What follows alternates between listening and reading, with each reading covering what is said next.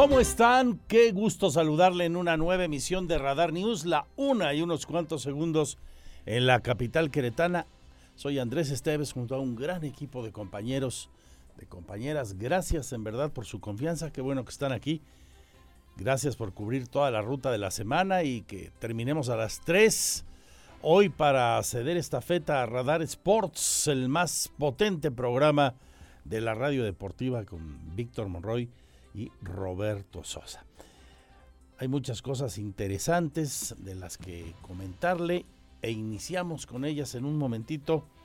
Este día que hay una gran polémica en Argentina, especialmente eh, luego de que ayer de forma más que sorprendente, un hombre atacó a la expresidenta de Argentina y hoy vicepresidenta Cristina Fernández, viuda de Kirchner, llegó ahí hasta donde ella se encontraba, frente a frente, a centímetros, le puso la pistola en la cara a la mujer y providencialmente, en términos coloquiales, se le encasquilló la pistola a este sujeto, un brasileño que presuntamente quiso asesinar a la señora vicepresidenta. Hay un gran escándalo, por supuesto, indignación en Argentina, oficialmente eh, la oposición, el gobierno, todo mundo lamentando el hecho por lo que pasó y afortunadamente celebrando lo que no ocurrió de manera providencial y de acuerdo a la versión oficial, esto es lo que se comenta. En corrillos de la oposición más radical dicen que todo fue un montaje. Vaya usted a saber. Que así como cuando atentaron contra presuntamente Nicolás Maduro, que hay demasiados elementos para pensar que todo esto se trató de una caja china para ocultar, para distraer la atención de los problemas que hoy enfrenta Argentina y serias acusaciones de corrupción que se han emitido recientemente contra la señora Fernández, viuda de Kirchner. A saber, el caso es que nosotros como seres humanos y a la distancia, muy a la distancia, pues nos quedamos con algo. Qué bueno que no pasó nada. Allá que ellos se enreden en saber si se trató o no de un montaje, lo bueno es que está viva la señora vicepresidenta. Un día después de su informe, el presidente retomó las mañaneras y en su discurso tradicional pide a dirigentes de la oposición hacer un acto de honestidad y congruencia frente a la discusión por la iniciativa de eliminar la prisión preventiva oficiosa, una iniciativa de uno de los ministros de la Corte. Y ojo, hoy la nota estará dada en el Congreso en la Cámara de los Diputados, donde empieza la discusión para mandar al mando castrense a la Guardia Nacional, integrar militarmente a la Guardia Nacional con los hombres de verde olivo. Ya despachó en una mañanera también la nueva secretaria de Educación, Leticia Ramírez, ayer protestó a su cargo, recuerdan, se lo contaba aquí. En la información local, el gobernador confirma la primicia que le dimos en una entrevista reciente la semana anterior con el secretario de Obras Públicas. Ayer mismo lo comentábamos, será a principios de octubre. Se recorrió un poco el periodo para el inicio de la obra de fondo que incluye derribar los seis puentes sobre la 5 de febrero, explica Mauricio Curi. Todo esto será por ahí de la tercera semana, precisa hoy el gobernador, será sobre la tercera semana que comience la demolición de estos puentes, es parte de la segunda gran etapa de Paseo 5 de febrero. En este momento, dentro de la primera etapa, entraron a las segundas acciones. Comentábamos ayer, por si usted no me escuchó, ya está la Comisión Estatal de Aguas y la gente que realiza la obra hidrosanitaria, todo el tema hidráulico, y ayer comenzaron los de la Comisión Federal de Electricidad. Y en la precisión de Mauricio Curi será la tercera semana cuando demuelan eh, los eh, puentes. Por cierto, ya circulan las invitaciones oficiales para el informe del gobernador, el primer informe el día 10 de Mauricio Curi González. Aquí tengo en mi mano el sobre para la sesión solemne donde el gobernador rinde su informe de acuerdo a lo que está obligado. Ahí estaremos para contarle a usted en directo, por supuesto, de lo que dé cuenta el gobernador. Cambiaron la fecha del primer informe del Tribunal Superior de Justicia, por cierto, será el día 19, el día 19 en la legislatura local y luego a la una y media de la tarde en sesión solemne del Poder Judicial en el Teatro Metropolitano, donde la doctora Mariela Ponce rinda su informe de actividades.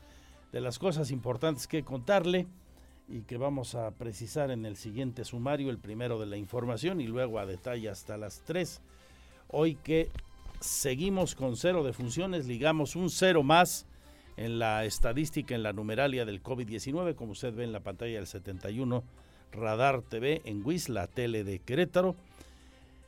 Y le cuento en la radio, llegamos así a mantener la cifra en 6.772 defunciones. Nadie murió, pues. Se sumaron 90 casos en las últimas 24 horas. Alcanzamos ya casi las 180 mil personas contagiadas en lo que va de esta terrible pandemia, afortunadamente ya de salida. Hay 17 hospitalizados a causa del COVID, cuatro de ellos están graves la ocupación hospitalaria en el 7% de camas con ventilador y 25% de camas sin ventilador. Ayer el bar nos regaló un puntito, íbamos ganando, se manejó mal el partido. Qué poquitos jugadores de veras merecen portar ese uniforme. Ay, el Washi en la portería, bien, nos salvó de varias. Este, y los dos que intervinieron en el gol, Pablito Barrera, que dio un pase así con Teodolito, decían los antiguos, a la cabeza de Ariel Nahuelpan. Esos tres y poco más, ¿eh? esfuerzos muy aislados, algunos novatos que están teniendo condiciones interesantes de cara al futuro, pero pues es un equipo con, con un presente muy triste. Dice que Chules Puebla el Pirro. No, Pirro, quita eso. Pon mejor México en la piel. Estamos en el mes de la patria, hay que prepararnos para festejar como se debe al país, haciendo cosas todos los días por mejorar nuestra convivencia, por ser mejores personas y luego echar los cohetes y brindar por México. Lo primero, lo más importante. El 12 comienza la fiesta en el Jardín Corregidora, ahí en la calle Corregidora con la Santanera y la Dinamita va a venir el tri, viene la banda de limón. Se va a poner muy bueno el festejo de las fiestas patrias, regresando después de la pandemia a un acto presencial en Palacio de Gobierno, ahí desde el balcón central, donde Mauricio Curi será el encargado en su calidad de gobernador de vitorear a los, a los héroes, a los héroes que nos dieron patria. La una con diez, vamos al sumario, ¿les parece? Y regresamos también con la información de cultura y espectáculos. Sigue el High Festival, un gran encuentro de literatura, de pensamiento, de música, de arte en general aquí en Querétaro. Así como unos labios por la piel, así te envuelve México, así te sabe México, así se lleva México en la piel. Este es el resumen lo más importante del día en Radar News. Es presentado por los más exquisitos platillos de comida tradicional mexicana de restaurante Hacienda Los Laureles. Lo más relevante de la información este día, así reaccionó hoy el presidente enviando su solidaridad a la vicepresidenta de Argentina, a la expresidenta Cristina Fernández, viuda de Kirchner, tras el atentado de ayer donde providencialmente salvó la vida luego de que se le encasquillara la pistola a su presunto agresor. Pero antes que nada, expresar mi condena enérgica por el fallido atentado a la presidenta, vicepresidenta de Argentina, a Cristina eh, eh, Kirchner. Fue algo lamentable, eh, reprobable, pero al mismo tiempo diría milagroso, porque está bien Cristina, es un acto reprobable ante cualquier circunstancia, no puede justificarse, ni tratándose de enemigos, menos de adversarios. Luego el presidente, que regresó después de que no hubo mañanera ayer por su informe, que para muchos no fue más que una síntesis de las mañaneras, la repetición de las mañaneras, pero en 45 minutos, del último año, claro. Eh, el presidente se dirigió a los dirigentes del PRI y del PAN, o sea, al señor Alito, Alejandro Moreno y a Marco Cortés para pedirles honestidad y congruencia frente a la discusión sobre eh, la eliminación de la prisión preventiva oficiosa. Esta que a manera de iniciativa llega, al Congreso desde la Suprema Corte. Tras esto hizo una crítica durísima otra vez a la Corte y de plano pues, eh, ha llamado la atención el hecho que dijo que se equivocó, que él, el presidente, se equivocó con sus propuestas de ministros. Escuche.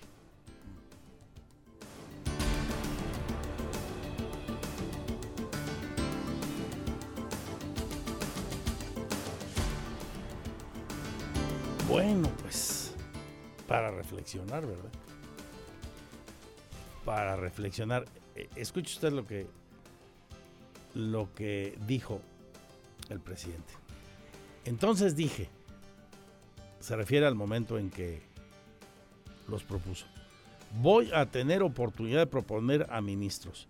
Hice mi cuenta, más los que están ahí decentes, pues pueden ser que logremos tener mayoría. No para que me apoyen en abusos, sino para reformar el Poder Judicial y que realmente haya justicia en México. Leo textual su declaración. Y sigue. ¿Y qué creen?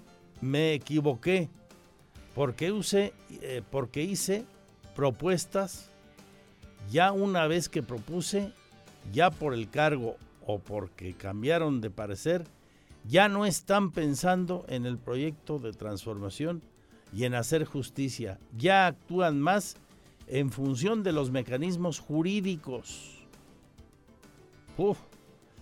Los ministros que propuso López Obrador, recordemos, fueron en su momento Juan Luis González, Alcántara Carranca, Yasmín Esquivel Moza, Margarita Ríos Farjat y Loreta Ortiz Alf. El presidente dijo que respeta sus decisiones porque su intención no es tener incondicionales, sino que haya hombres libres que al tomar decisiones asuman su responsabilidad. Bueno, ahí le dio la sobadita, pero ya les dijo que se equivocó porque pues, en pocas palabras no están jalando con él. En un rato, a las 3 se supone, debe comenzar, por cierto, la discusión en la Cámara de, Diputados, en eh, la Cámara Federal de Diputados, allí en San Lázaro, sobre los cambios en la Guardia Nacional, la que pasaría de aprobarse, como todo apunta, ocurrirá, no necesita mayoría calificada el presidente, pasará a depender de la Secretaría de la Defensa Nacional, ya no de Seguridad Pública. Será un debate interesante de cualquier forma el que a partir de las siguientes horas se viva hoy en el país. Aquí en Querétaro y en la página de sucesos un trágico accidente vehicular en el que se vio involucrada una camioneta de transporte de personal y al menos dos camiones de carga deja como saldo siete muertos y 12 heridos. Esto fue en la carretera Silao León, parte de la información regional de la que le voy a contar. Aquí también cerca en Guanajuato, el gobernador instruye a la secretaria de gobierno y al titular de salud a brindar todo el apoyo a las familias de las personas que fallecieron y a los heridos. De momento, el drama incluye en un saldo preliminar a seis personas muertas, como le digo, terrible accidente, una carambola en la carretera Silao León, siempre peligrosa eh, esa carretera, ese, ese tramo en, en particular. En más de la información regional, llama la atención, por cierto, el queretano Santiago Nieto Castillo asumió el cargo de jefe de despacho de la Procuraduría General de Justicia de Hidalgo. Será, por tanto, el primer fiscal de Hidalgo. Es un momento de enroque, es el momento de la transición en Hidalgo entre la Procuraduría, que se convertirá en Fiscalía. Ahí todavía no hacen lo que aquí. El que fuera titular de la Unidad de Investigación Financiera y uno de los consentidos de López Obrador en los dos primeros años de su gobierno, licenciado en Derecho por la Universidad Autónoma de Querétaro, doctor por la UNAM, quien fuera designado por el Senado de la República titular de la Fiscalía Especializada para la Atención de Delitos Electorales también en su momento, que se fue a trabajar en la campaña de Tamaulipas, ahora será encargado de despacho de la Procuraduría y seguramente el primer fiscal en el estado de Hidalgo. Aquí en Querétaro el gobernador confirma las modificaciones en los tiempos de la obra de la 5 de febrero. La demolición de puentes, la parte fundamental para la transformación de largo impacto de Paseo 5 de febrero, comenzará en octubre. Será entre la segunda y la tercera semana, precisó hoy Curi González.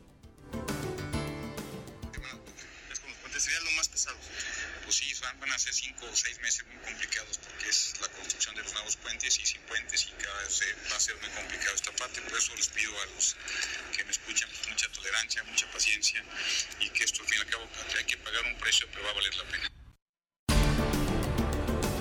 Este día el gobernador encabezó el foro queretano Código Nacional de Procedimientos Civiles y Familiares, Retos y Desafíos se necesita un sistema de justicia más rápido, más confiable, dice directo Curi González. No podemos pensar en tener un mejor México, pensar en llevar a Querétaro al siguiente nivel si no tenemos un sistema de justicia rápido, expedito y confiable. Y esa es una gran tarea que tenemos que hacer todas las y los queretanos. No solamente le corresponde al Poder Judicial, no solamente al Poder Ejecutivo, no solamente al Legislativo, sino también a todas las y los queretanos que queremos vivir en un estado de paz. Información de nuestros municipios. Una vez que el de Querétaro asuma la administración del tramo urbano de la carretera 57, se tiene la solicitud de colocar un nuevo puente peatonal en la zona, en la zona perdón, de Lomas de Casablanca y Casablanca. Recordemos estas dos emblemáticas colonias del sur capitalino están separadas justamente por la carretera. Habla el gobernador de, esto hoy también y Luis Nava, Luis Nava, quien dice se aplicarán programas específicos en la zona más estrictos como el alcoholímetro y reductores de velocidad. Aquí lo explica Nava. Este, tenemos registro, de, por ejemplo, de peticiones de algún puente peatonal que estaríamos pensando en que esto lo podríamos hacer ya, eh, digamos, con, el, con la administración municipal y este tipo de medidas estaríamos ya interviniendo en estos próximos meses para que cuando termine la obra entonces ya tengamos un mejor escenario. Sí, eh, entre Lomas de Casablanca y Casablanca es eh, en la zona en donde nos han solicitado, porque ya hay uno, digamos, donde antes era el Wings y las CTM, ahí tenemos ya uno y falta uno más adelante. Más de municipios por motivos de maltrato animal, los juzgados cívicos del Marqués de 2019 a la fecha han llevado a cabo 85 audiencias por infracciones administrativas vinculadas al maltrato animal. Habla Dulce María González, directora de estos centros. En conjunto con el juzgado cívico se han llevado a cabo 85 audiencias de calificación por infracciones administrativas. Esto va desde tener a un perrito amarrado, desde no recoger sus heces fecales, hasta ahorita el domingo que hicimos una de compra de, venta de animales, perdón, eh, en la vía. Las faltas administrativas más recurrentes es mantenerlos amarrados a los animales en un lugar donde no puedan tener eh, una movilidad que suma a su bienestar, que no estén bien comidos y que no tengan agua, aunado a eso no darles una atención médico-veterinaria y pues obviamente el maltrato físico.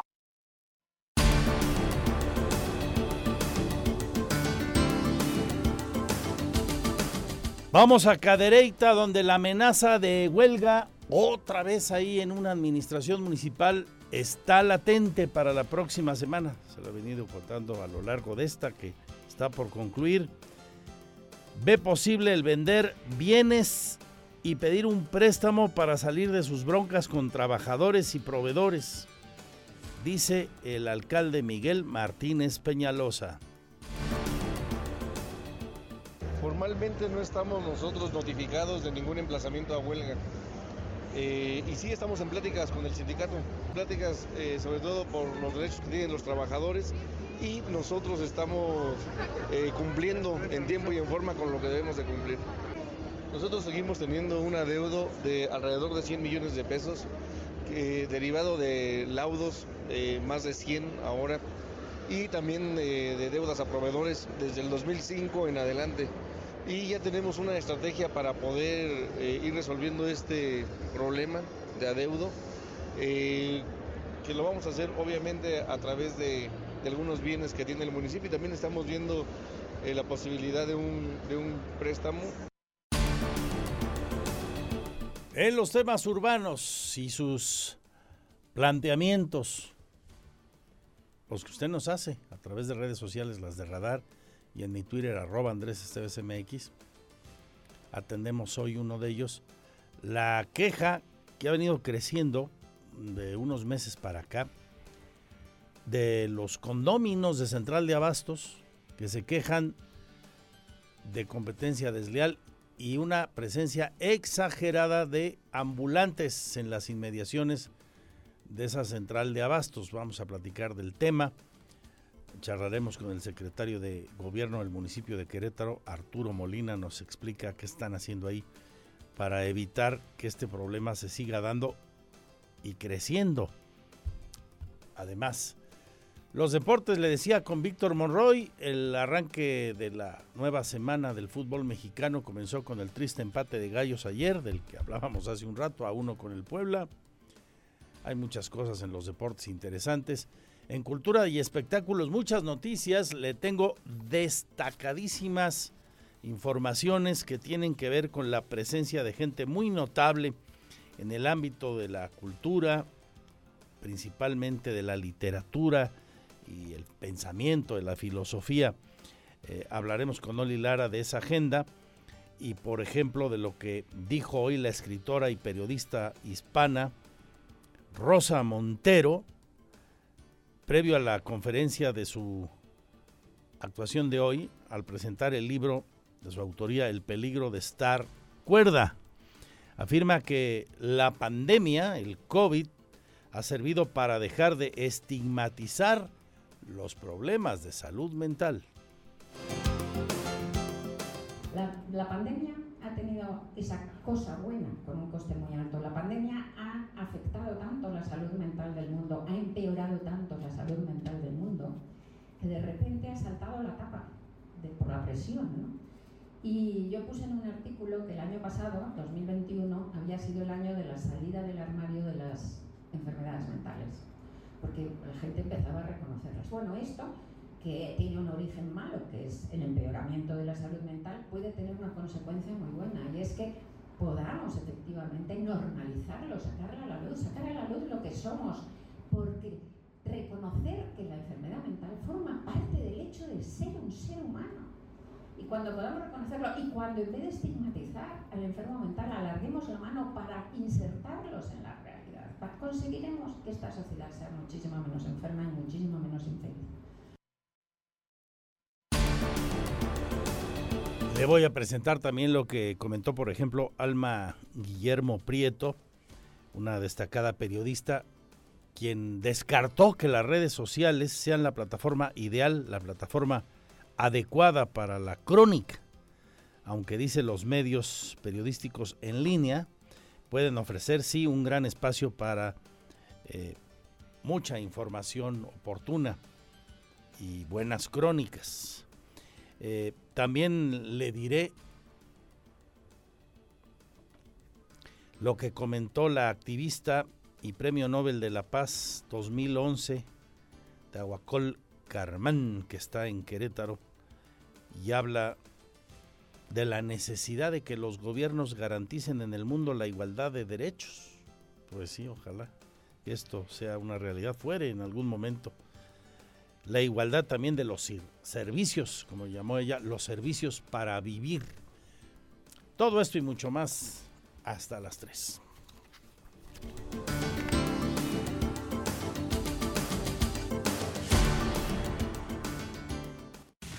Este es el resumen, lo más importante del día en Radar News. Lista Oli Lara para la sección de arte, cultura, entretenimiento, espectáculos. Vamos contigo, Oli. Y luego al volver de la pausa también con el detalle de lo que ha ocurrido en el High Festival este día y lo que vendrá en las siguientes horas y el fin de semana, por supuesto. Ya nos dirás ahorita tú también qué tenemos en esa agenda. Steve Porcaro Steve Porcaro pone la alfombra roja mi pirro con este tema del músico y compositor que nació en Connecticut un día como hoy de hace 65 años. Aquí uno de sus grandes éxitos con Toto, la banda que él formó.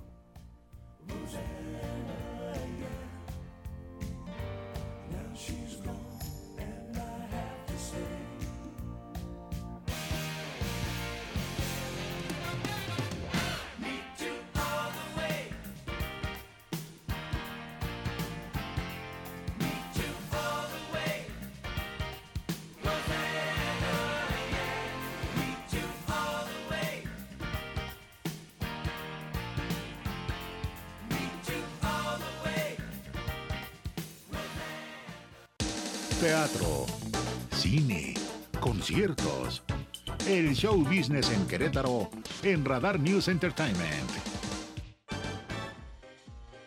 Excelente viernes, cierre de semana, Andrés y a todos los radioescuchas de Radar News. Mi nombre es Olivia Lara y les presento la sección de cultura y espectáculos. Celebra la diversidad en el cine. Con la consigna de La resistencia de existir, este mes de septiembre se llevará a cabo la quinta edición de Cinema Queer México, festival de cine que busca poner al centro de las pantallas las historias de las personas LGBT, así como compartir sus urgencias y demandas y celebrar las distintas experiencias y formas de vivir como personas queer en México y el mundo. En total son 24 directoras y directores de cuatro países distintos quienes componen la programación de este año, la cual suma 15 títulos en total, distribuidos en 8 largometrajes y 3 programas de cortometrajes. Este 2022, el Festival de Cine anunció que regresa con funciones presenciales en Ciudad de México, Morelia, Mérida y Querétaro. Para consultar las sedes en cada ciudad y más información, las redes sociales del festival son arroba cinemaqueermx. En más, exposición fotográfica Bienestar Animal, la Secretaría de Cultura del Estado de Querétaro nos invita durante el mes de septiembre a la gira de exposición fotografía del tercer concurso de fotografía de bienestar animal. Esta exposición se encuentra en el Centro Cultural Comunitario Felipe Carrillo Puerto hasta el día 9 de septiembre. Del 13 al 22 de septiembre en la Casa de la Cultura Felipe Carrillo Puerto o del 26 al 30 de septiembre en la Casa de Cultura Bicentenario. La entrada es libre. Para mayor información ingresa a las redes de Secretaría de Cultura Municipal. Y por último, los cómicos de la legua están de fiesta. El 5 de septiembre de 1959, el grupo teatral Cómicos de la Legua de la Universidad Autónoma de Querétaro se presentó por primera vez ante el público universitario y la sociedad. Hoy nos invita a celebrar su 63 aniversario con teatro clásico español, La Fablilla del Secreto Bien Guardado, El Juez de los Divorcios, Tierra Jauja, Romances, este lunes 5 de septiembre en el Mesón de los Cómicos de la Legua, en Guillermo Prieto número 7, Colonia Centro. A las 20 horas la recepción y a las 20.30 la función. Para más información visite la página cómicosdelalegua.com.mx. Esto fue todo en Cultura y Espectáculos. Excelente fin de semana y hasta pronto.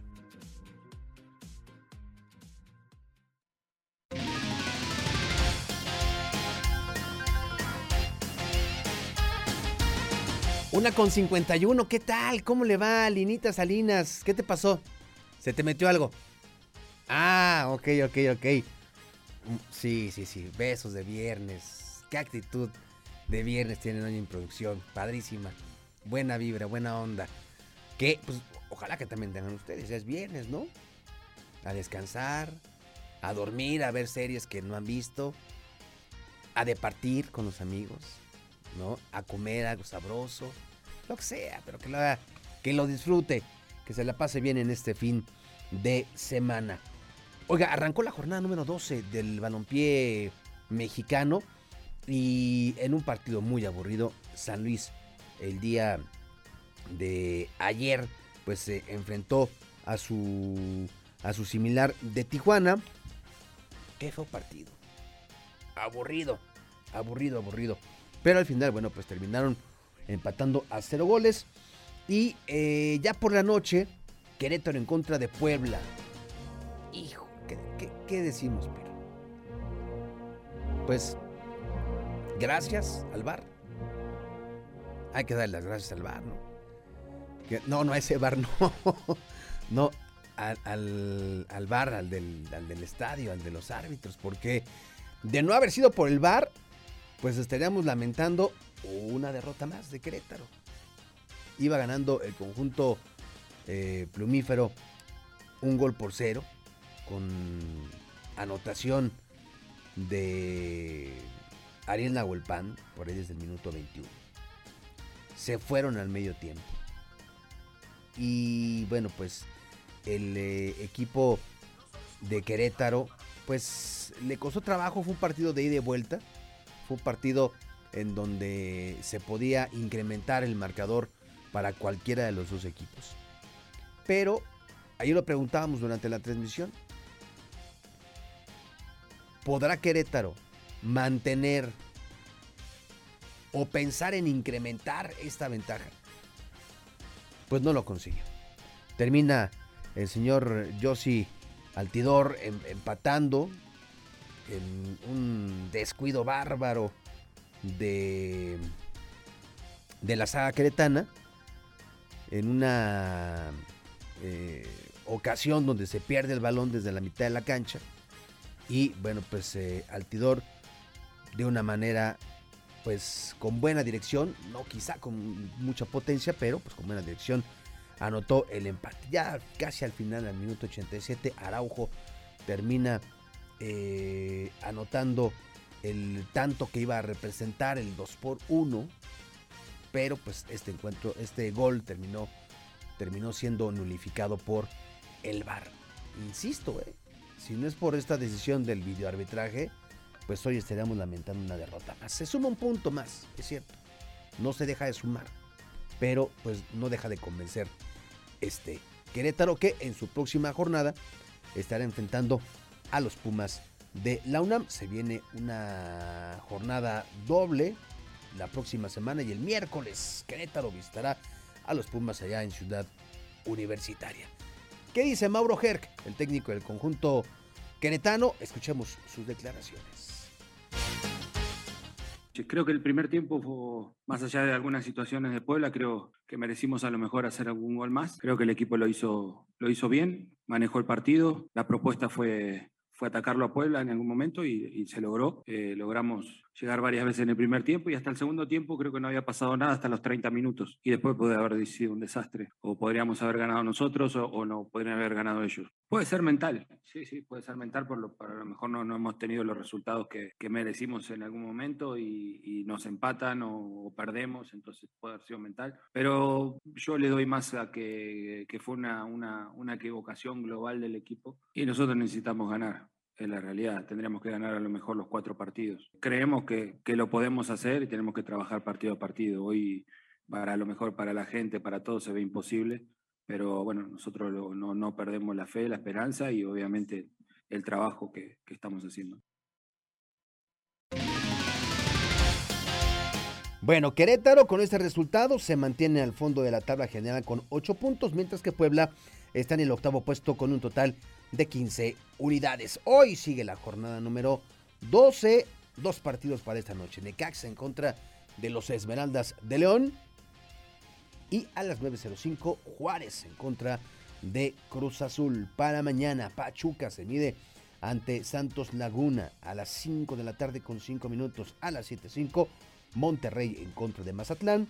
A las 7.05 un duelo de urgidos, de necesitados de victorias. Nos referimos al Atlas y a los Pumas, que llegan pues eh, en posiciones similares. Atlas es el lugar número 16, Pumas es el lugar número 17. Apenas Atlas ha ganado dos ocasiones, Pumas ha ganado solamente un partido. El equipo de los rojinegros, el bicampeón, lleva siete perdidos, Pumas lleva cuatro derrotas y los dos suman 21 goles en contra. Cada uno, por supuesto, 14 goles a favor del Atlas y 12 eh, a favor del equipo de los Pumas. Un duelo, insisto, de necesitados, el que se vivirá en eh, Ciudad Universitaria, en este enfrentamiento, perdón, en el Estadio Jalisco, ya va a ser la visita en el Estadio Jalisco, rectifico. Y un duelo que también en otra, digamos, en, en el otro polo, pues va a ser una buena prueba para ambos, para medir fuerzas, para medirse con rivales parejos. El América estará enfrentando a los Tigres del Universitario de Nuevo León en un eh, duelo que se va a vivir en el Estadio Azteca. Este partido será a las 9 con 5 minutos y se cierra esta jornada número 12 con el duelo entre Toluca y las Chivas Rayadas del Guadalajara a las 5 de la tarde. Así, así se viene la cartelera en eh, términos de fútbol de nuestro país. Este fin de semana se va a llevar a cabo el Gran Premio de los Países Bajos, donde pues Sergio Checo Pérez no tuvo el mejor inicio en estas dos pruebas, ya que en la primera obtuvo el séptimo lugar, mientras que en la segunda concluyó en la doceava posición, a falta del tercer ensayo, que será mañana, y los clasificatorios. El piloto mexicano tendrá que ser pues eh, mucho más eh, concentrado ante un Ferrari que le pisa los talones en el campeonato de pilotos. Sin embargo, la escudería Red Bull no la pasó muy bien. Max Verstappen, quien funge como local, quedó fuera de la primera prueba debido a problemas técnicos en su monoplaza, mientras que en el, en el segundo eh, serial de prácticas obtuvo el octavo lugar. Ferrari dominó la segunda práctica del Gran Premio de los Países Bajos. Tanto Charles Leclerc como Carlos Sainz consiguieron el mejor tiempo luciéndose en la pista. Hay que recordar que Maxi Checo lidera en el campeonato de pilotos con 284 puntos y 191 puntos de manera respectiva. 8 de la mañana, el próximo domingo, el Gran Premio de los Países Bajos. Bueno, recuerde, hoy a las 3 de la tarde, Roberto Sosa Calderón y un servidor le esperamos en Radar Sports. Vamos a platicar de lo que se viene este fin de semana, lo que ha dejado y lo que se espera también en términos de la agenda deportiva en este programa de Radar Sports, prácticamente al terminar la segunda edición de Radar News. Gracias, buenas tardes, mi nombre es Víctor Monroy.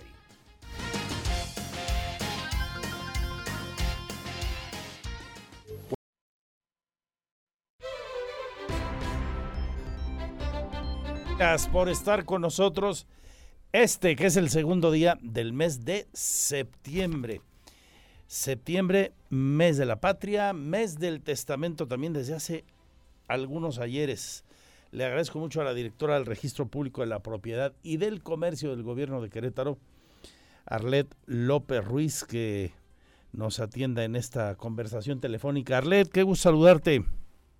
Hola Andrés, también me, me da mucho gusto saludarte. De forma reiterada en la administración pública por eh, sin duda una gran cantidad de méritos en tu, en tu quehacer administrativo. Felicidades por el nuevo nombramiento que estás desempeñando, Arlet. Bueno, cuéntanos, ¿qué trae la edición 2022 de septiembre, mes del testamento? Hola, muchísimas gracias primero por la felicitación y efectivamente eh, ahorita traemos bastantes beneficios. El primer beneficio es el costo del testamento, que en este mes es de solo 1.900 pesos, ya que el, notariado de Querétaro nos apoya en esta labor, en esta campaña del mes del testamento para efecto de reducir los costos gobierno del estado apoya con la este, con donación del aviso de testamento de su inscripción y pues por eso se reduce tanto hay también notarías que nos ayudan y nos apoyan con la atención en sábados y domingos para efecto de tener a lo mejor más disponibilidad para para aquellos que no puedan acudir entre semanas. Y bueno pues qué mejor que septiembre para para poder hacer este acto de amor que es el testamento. Eh, directora, ¿dónde podemos checar a propósito de esto que me parece muy útil para las personas que trabajan entre semana, que somos la mayoría? Eh, ¿A qué notaría recurrir el fin de semana? Eh, ¿Dónde está el listado a la mano? El Consejo de Notarios está dando esa información, ya que el los notarios que van a trabajar, por ejemplo, mañana, este, le proporcionan al Consejo de Notarios los los horarios o cuáles son las, las notarias que van a estar al pendiente este fin de semana y así fin con fin. Perfecto, entonces lo ideal es eh, buscar la información en el Consejo de Notarios de Querétaro. Enseguida mi productora nos va a hacer favor por aquí el equipo de producción de conseguirnos el teléfono del Consejo de Notarios. Si quieres te lo paso de ah, una pues, vez. Ah, adelante, licenciada. Ajá, 442 Ajá. 229 07 49. Muy bien. Pues para asesorías y todo, pues sí les sugiero que se acerquen a la notaría que quieran, de preferencia, para que ya en la misma notaría establezcan una cita, les, asesoren jurídicamente y todo lo que necesiten o dudas que tengan sobre este tema tan importante. Todas las notarías ofrecen el mismo precio, Arlet. Sí, tenemos en el estado, en todo el estado de Querétaro, 114 notarías. Eh, efectivamente, el precio de 1.900 pesos es en todas las notarías. Hay otro descuento especial para la gente que trabaja en el sector de salud, ya sea privado o público, para que de 1.400 pesos para que puedan este, acudir a hacer su testamento. En Querétaro tenemos notarías en la demarcación notarial de Amialco, San Juan del Río, este tenemos Cadereyta, Jalpan, Tolimán, etcétera, ¿no? Y bueno, pues, pues, principalmente Querétaro. Oye, qué bueno que, que tomaron la decisión de reconocer el gran esfuerzo, la lucha titánica que el sector salud público y privado ha dado con motivo de la pandemia al ofrecerles un descuento adicional. Me parece además del descuento en sí mismo, eh, el hecho de que se les reconozca, que se les distinga algo francamente plausible, qué bueno. Bien, pues ahorita repetimos el teléfono entonces.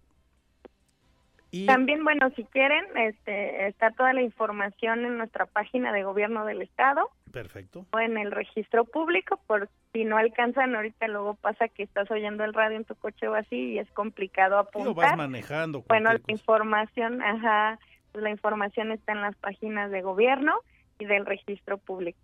Perfecto, gobierno y registro público de la propiedad y del comercio. El teléfono por si ya encontraron papel y lápiz o lo pueden grabar, 442-229-0749, es el del Consejo de Notarios. Y si usted tiene un consejo, eh, un, perdón, si usted tiene un notario eh, de su confianza, normalmente así es, eh, pues con él diríjase, ¿no? Y quítese de líos. Y si no conoce a ningún notario, todos son muy buenos, todos les van a dar la misma atención y el mismo descuento. Y en la página del Consejo de Notarios está todo los, el directorio de los notarios de Querétaro. Igual pues ahí si no tienen uno, pues ahí pueden elegir, a lo mejor por la ubicación de la notaría. La que te quede más cerca, ¿verdad? Venga, ¿no? El que tenga estacionamiento, por ejemplo. Es una, es una magnífica consideración, no en todos los casos eh, lo hay. exacto. ¿Hasta Pero cuándo en principio va a durar eh, la promoción del mes del testamento, Arlet? Ahorita es todo septiembre, siempre les recomendamos que los primeros días acudan a hacerlo porque es cuando menos gente hay y casi siempre al final del, del mes es cuando se, se puede cargar un poquito más la chamba y puede ser que ya por el por el tiempo no no se pueda dar una cita dependiendo lo que se, se vean los resultados este gobierno del estado está dispuesto a ampliar la campaña pero hay que revisar cómo van los números. Efectivamente, si, si se necesita esta parte, pues el gobernador nos dio la instrucción de que a lo mejor se ampliara la campaña hasta octubre. Pero yo los invito que lo hagan ahorita en septiembre, porque de alguna manera es, eh, es esta parte de, de poder aprovechar los beneficios, de, de, crear esta cultura de testamentaria. No dejar broncas, no dejar broncas, eso es bien importante. muy importante porque si veamos todo lo que pasa cuando no existe el testamento nos pasa a nosotros en el en las dependencias que estamos todo ese es, es estira y afloja de, de, trámites y todo judiciales precisamente porque no se deja un testamento, ¿no? Oye, aquí entre nos, si este, si dejando testamento luego hay unos broncones de aquellos. Sí, exacto. Ahora imagínate También eso, si alguien muere intestado, ¿no? Exacto, eso también es muy importante. Yo creo que a más de decir, eh, hacer tu testamento, creo que como personas también debemos de saber que los de todo lo que se estableció en el testamento es la voluntad de la persona y hay que respetarse. Y el hecho de no estar en el testamento no quiere decir que vaya a ser nulo, ¿no? Está blindado y, y los notarios están bien dispuestos para hacer que esto de alguna manera esté protegido y no tenga que ser objeto de ninguna nulidad. Se respete. Muy bien, pues eh, eh, agradezco mucho a Arlet eh, López Ruiz, directora del Registro Público de la Propiedad, esta orientación, que nos lo recuerde para que lo aprovechemos. Estamos muy en tiempo, apenas acaba de iniciar el, el programa, este es el segundo día de septiembre. Abogada, ¿qué documentos, más allá de que usted le pregunte a su notario, pero para que no tengamos ni idea, eh, más allá de buscar uno y, elegir, etcétera, el día hacer la cita y demás, no es de llegar a la notaría y oiga, vengo por dos kilos de tortillas, ¿verdad? Hay que hacer cita. Sí, exacto, hay que hacer cita. ¿Qué, ¿qué documentos... es importante ir preparando, abogada? Pues primero que nada una identificación oficial, en este caso puede ser la CUR y acta de nacimiento puede que también si la persona esté casada, pues llevar un acta de matrimonio para poder comprobar todas estas, este, este el estado civil en que se encuentra. Y es lo único, porque luego nos dicen que si tienen que llevar aquellos documentos que acrediten la propiedad de algún inmueble que tengan que dejar o algo nada, así, ¿verdad? necesita, no. O luego también nos decían que lo si tenían que llevar identificaciones de los herederos o de la albacea y tampoco, obviamente hay que llevar el, el nombre completito y, y como debe de ser de aquellas personas a las que vamos a heredarles o que vamos a dejar como albacea para que no exista ningún error en el testamento. Para quien no, sepa qué es una albacea, porque ese hay que escogerlo, hay que tenerlo en mente. Debe ser alguien de nuestra máxima confianza, es lo recomendable. ¿Qué es el albacea? El albacea es esta persona que juega como administrador en esta parte de la de cuando el testador fallece y se encarga de, de precisamente este, hacer todo lo que él estableció en el testamento, incluso tanto como entregarlos la, todos los derechos, las obligaciones que se constataron en el testamento y pues juega un papel muy importante, como lo comentabas, tiene que ser de suma importancia del, del testador para que, y de tanto de confianza también para que no vaya este, a generar algún tipo de, de mal comportamiento en, dentro de la de, confianza que él sepa y quiera. Exacto, exacto.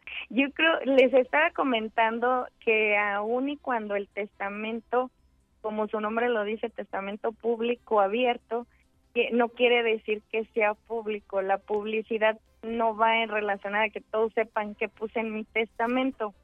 Va más que nada enfocada que en una escritura pública. Pero mencionaste algo muy importante. Yo creo que es bueno platicar de aquellas con aquellas personas en las que estamos señalando en el testamento más con el albacea para efecto de decirle que si está dispuesto a hacer esto, ¿no? O sea, estás dispuesto a, a que me ayudes después de que yo no esté aquí. Igual, por ejemplo, la parte de los tutores testamentarios cuando nosotros tenemos hijos menores, de edad, hay que platicarlo, etcétera, ¿no? Yo creo que eso también ayuda mucho a que no esté tan eh, después del testamento se pueda eh, fluir todos los trámites. Magnífica la orientación, te agradezco mucho y lo recordaremos más adelante, si te parece. Arlet López Ruiz, directora del Registro Público de la Propiedad. Gracias por esta orientación. Buenas tardes. Muchas gracias, Andrés. Que estén muy bien y estamos para servirte. Un abrazo a la distancia. Bueno, aprovechelo. Pasamos a otro asunto. Hoy el gobernador da precisiones de aquello que le adelantábamos hace semana y media aquí en una entrevista con el secretario de Obras Públicas.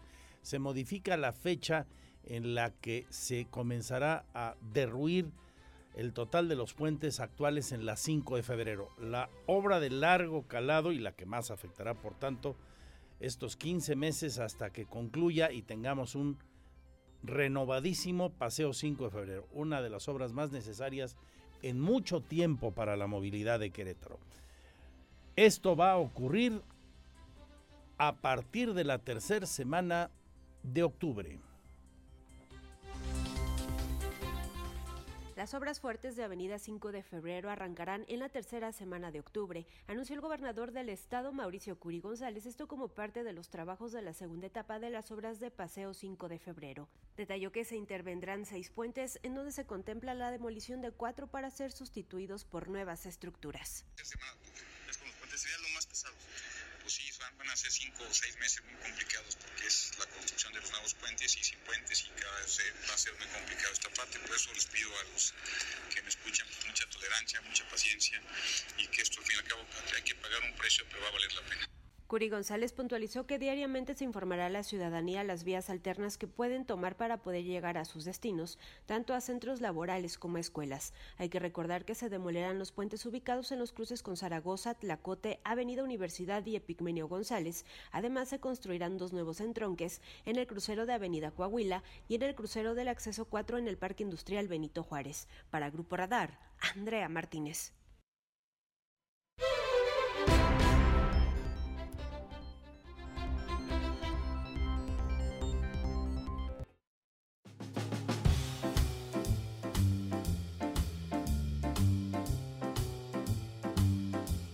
Vámonos con toda la actualidad del G Festival.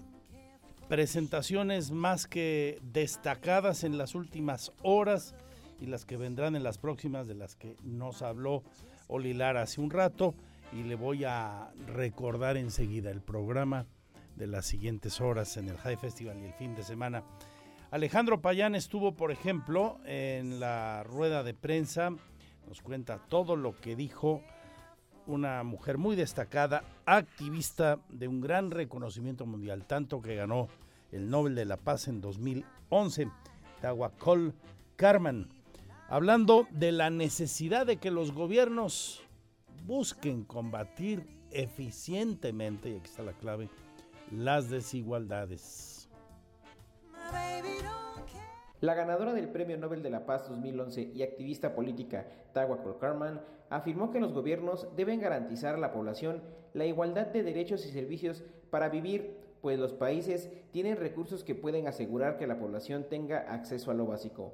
En caso de que los gobiernos sean corruptos, llamó a los jóvenes a movilizar la conciencia en contra de estos actos. No debe de haber corrupción en las políticas públicas ejercidas por el gobierno y ante ello existe esta buena gobernanza en donde la sociedad civil no tendrá como no habrá como cabida de un gobierno que ejerza eh, corrupción. Y en caso de que eso ocurra pues la gente elegirá el día de hoy mañana o cualquier otro para levantarse y pues eh, pronunciarse en contra de estos regímenes. Y es ahí donde nos eh, habla de que las nuevas generaciones también tienen las herramientas y las habilidades para poder pronunciarse ah, en contra de actos de corrupción y entonces tenemos la oportunidad de que se aprenda no solo dentro de los jóvenes, sino de la ciudadanía en general. En el marco del Hey Joven, Tehuacul Carman sostendrá una charla con universitarios en explanada de la Rectoría de la UAC hoy a las 16.30 horas, donde hablará sobre la educación y el derecho a la información con Lorena Alcalá. Para Grupo Radar, Alejandro Payán. Explanada de, rectoría ahí en el Cerro de las Campanas, 4.30. Chavos eh, interesados en general, no se la pierdan. También hoy la compañera periodista Alma Guillermo Prieto habló de las redes sociales, de todo ese complejo y polémico mundo de la Internet y en específico las aplicaciones a las que me estoy refiriendo. ¿Cuáles sus mejores perfiles y retos, Alejandro? La periodista Alma Guillermo Prieto descartó que las redes sociales sean la plataforma adecuada para la crónica, aunque los medios periodísticos en línea pueden ofrecer un gran espacio para una buena crónica. Entonces yo creo que no son los medios sociales, son los medios periodísticos en línea los que ofrecen un gran espacio para la crónica. El problema es, por supuesto, cuánto pagan. Ese problema no se ha resuelto y es un grave problema para ustedes los jóvenes. Entonces, ¿qué, qué se puede hacer al respecto? O sea... No se ha encontrado el modelo rentable. No lo sé. Bueno, el New York Times ha encontrado el modelo rentable. Pero nada el País, The Guardian, el Washington Post, que podríamos señalar como los grandes medios internacionales, están cojeando. Afirmó que muy pocos medios han logrado hacer un modelo rentable para los contenidos en línea. También habló sobre los dos trabajos que presentará en el marco del Hey Festival Querétaro, La vida toda y Será que soy feminista, que abordan historias desde la óptica de la crónica y la narrativa cotidiana. Para Grupo Radar, Alejandro Payán.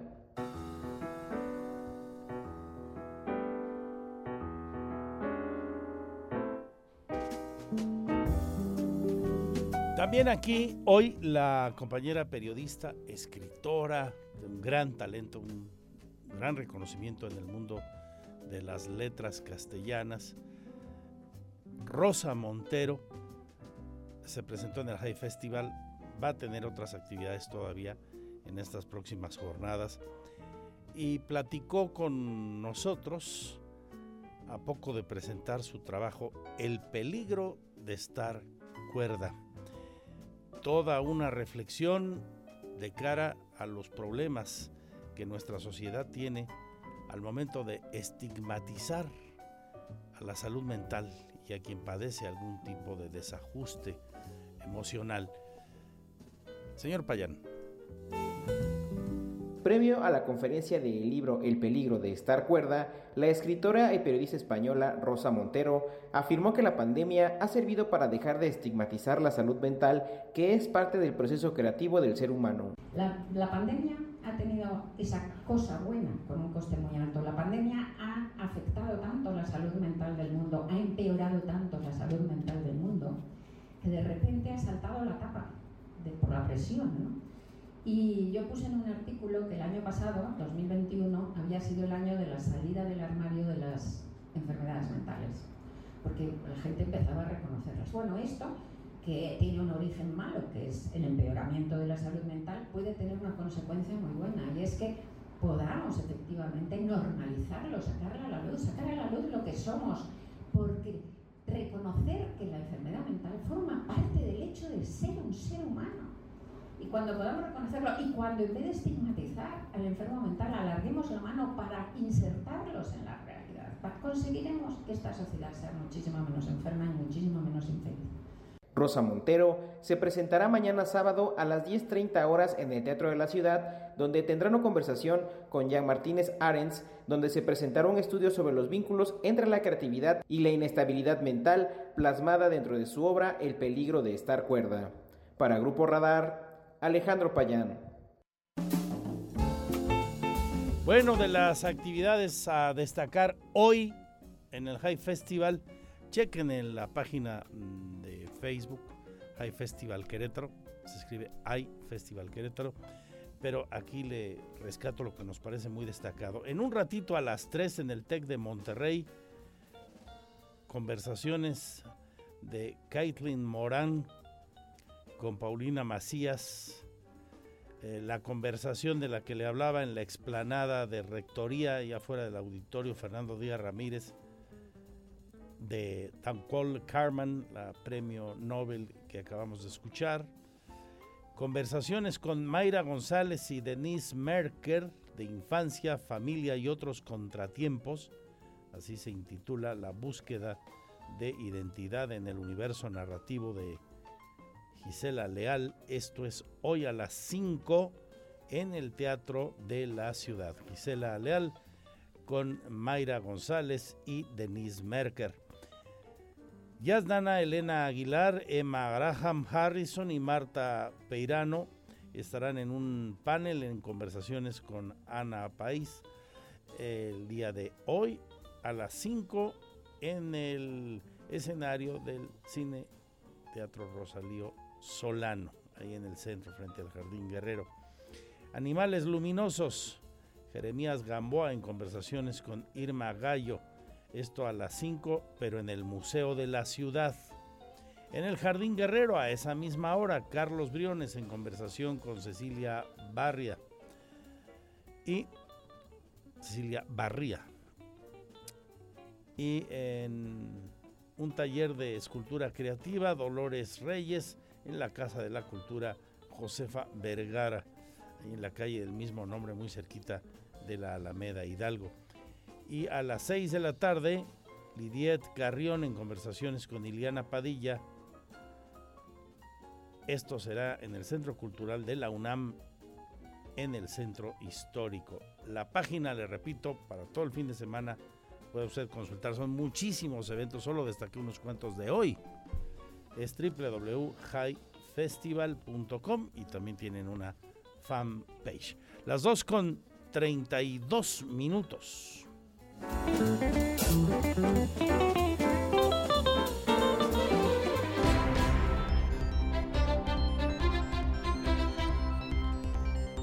Hablando de eventos destacados, hoy en la presentación de un foro, Código Nacional de Procedimientos Civiles y Familiares, el gobernador pide a todas las instancias de la justicia en el país que ésta sea más rápida y confiable. El gobernador del estado, Mauricio Curi González, encabezó el foro Querétaro Código Nacional de Procedimientos Civiles y Familiares, Retos y Desafíos, donde destacó que se necesita un sistema de justicia rápida, expedito y confiable para tener un mejor México. En su mensaje consideró que lo peor que le puede pasar a una sociedad es vivir con miedo y que en la actualidad el gran reto de los mexicanos es la falta de confianza a las instituciones. No podemos pensar en tener un mejor México pensar en llevar a Querétaro al siguiente nivel si no tenemos un sistema de justicia rápido, expedito y confiable. Y esa es una gran tarea que tenemos que hacer todas las y los queretanos. No solamente le corresponde al Poder Judicial, no solamente al Poder Ejecutivo, no solamente al Legislativo, sino también a todas las y los queretanos que queremos vivir en un estado de paz. Curi González reiteró que en Querétaro su administración le apuesta al Estado de Derecho y a las instituciones para tener un crecimiento sustentable, por lo que celebró que se realicen este tipo de debates y rebotes de ideas para llevar las necesidades a la realidad. En su intervención, la magistrada presidenta del Tribunal Superior de Justicia, Mariela Poncevilla, urgió a contar con una nueva codificación en materia de procedimientos civiles y familiares, ya que se necesita una legislación moderna y acorde a las necesidades y al reclamo de los justiciables. Sostuvo que no se trata solo de hacer un foro, sino de escuchar y llevar al Senado de la República las propuestas, inquietudes y aportaciones que se hagan desde Querétaro. El presidente de la Comisión de Justicia de la Cámara de Diputados, Felipe Fernando Macías Olvera, recalcó que el objetivo de este foro es cumplir el mandato de la Suprema Corte de Justicia de la Nación para entregar un mecanismo jurídico de alta eficiencia y así garantizar el acceso a la justicia a la ciudadanía. Y es que abundó esta materia implica la mayor cantidad de litigios que hay en el país y de mayor impacto en la vida social de la gente.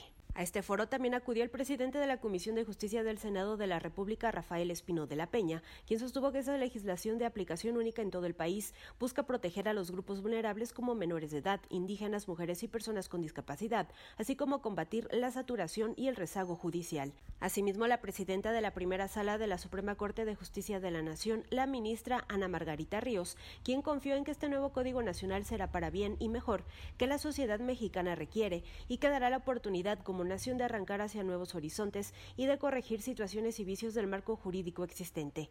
Además asistieron legisladores federales, diputados locales, asociaciones, barras y colegios de abogados nacionales y locales, organizaciones de la sociedad civil dedicadas a temas relacionados con justicia, así como estudiantes de Derecho del Estado de Querétaro. Para Grupo Radar, Andrea Martínez.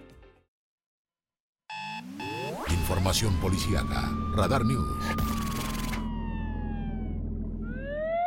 Terrible accidente esta madrugada en la que se vieron involucrados varios vehículos, una carambola, una camioneta de transporte de personal y dos camiones de carga, al menos seis muertos es el balance preliminar.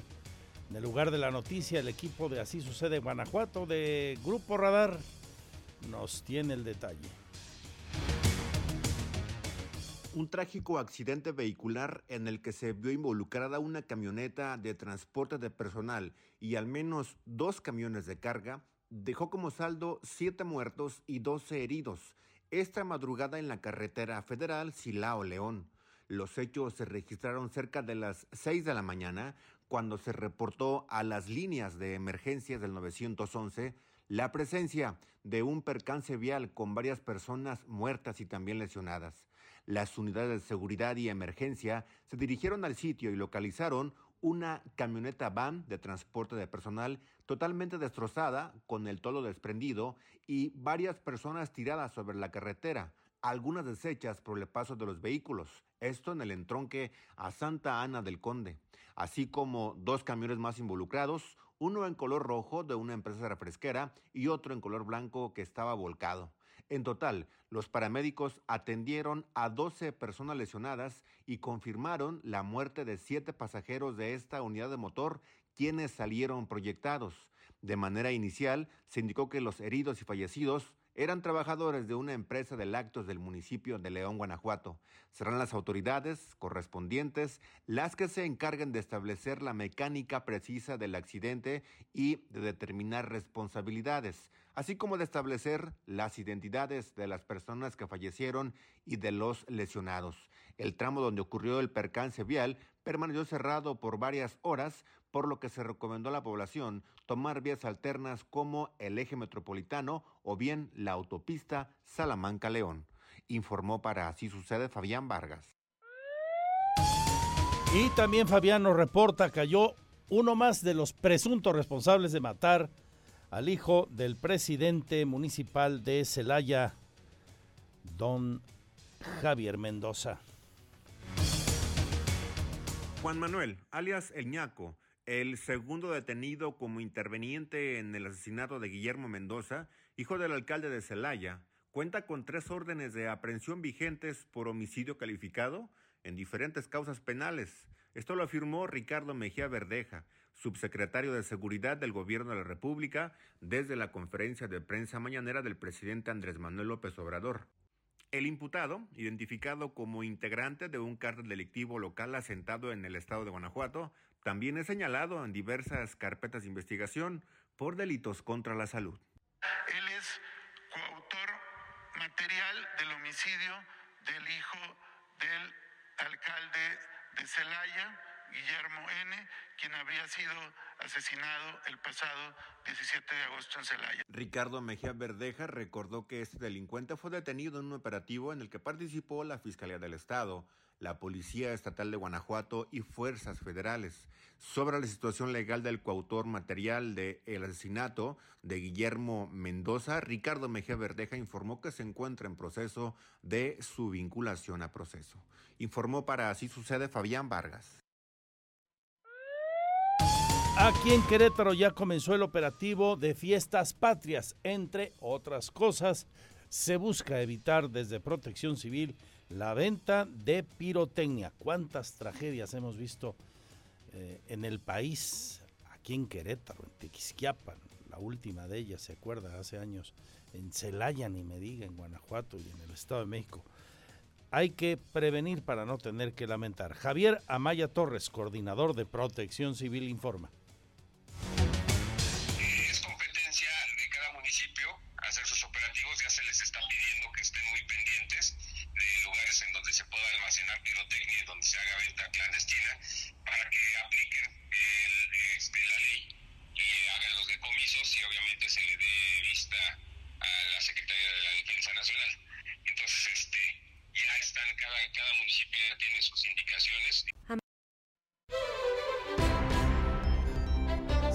Página diciéndole que según el reporte que acaba de entregar Iovan Elías Pérez, tengo aquí la información en nuestra fanpage, ya sabe, andresesteves.mx, misma web con las noticias y fanpage Magazine TV Cro. Bueno, dice el secretario que se han recuperado 90 vehículos con reporte de robo en un mes. Ahí les encargo. Además comenta que en el último mes la Policía Estatal ha recuperado esa cantidad de vehículos y eso representa un aumento de la productividad en remisiones al juzgado cívico, aseguramiento de armas de fuego y narcóticos y otras acciones. Hay un promedio de 18 operativos al día. El secretario indica que el Consejo de Coordinación Estatal ayudará a implementar políticas en materia de seguridad, de profesionalización y operativos al interior del Estado en colaboración con los municipios. Ese es el reporte que da 90 vehículos en un mes recuperados. El señor John Van Elias Pérez. Seguimos con más porque tengo 12 maravillosos minutos para seguirle informando.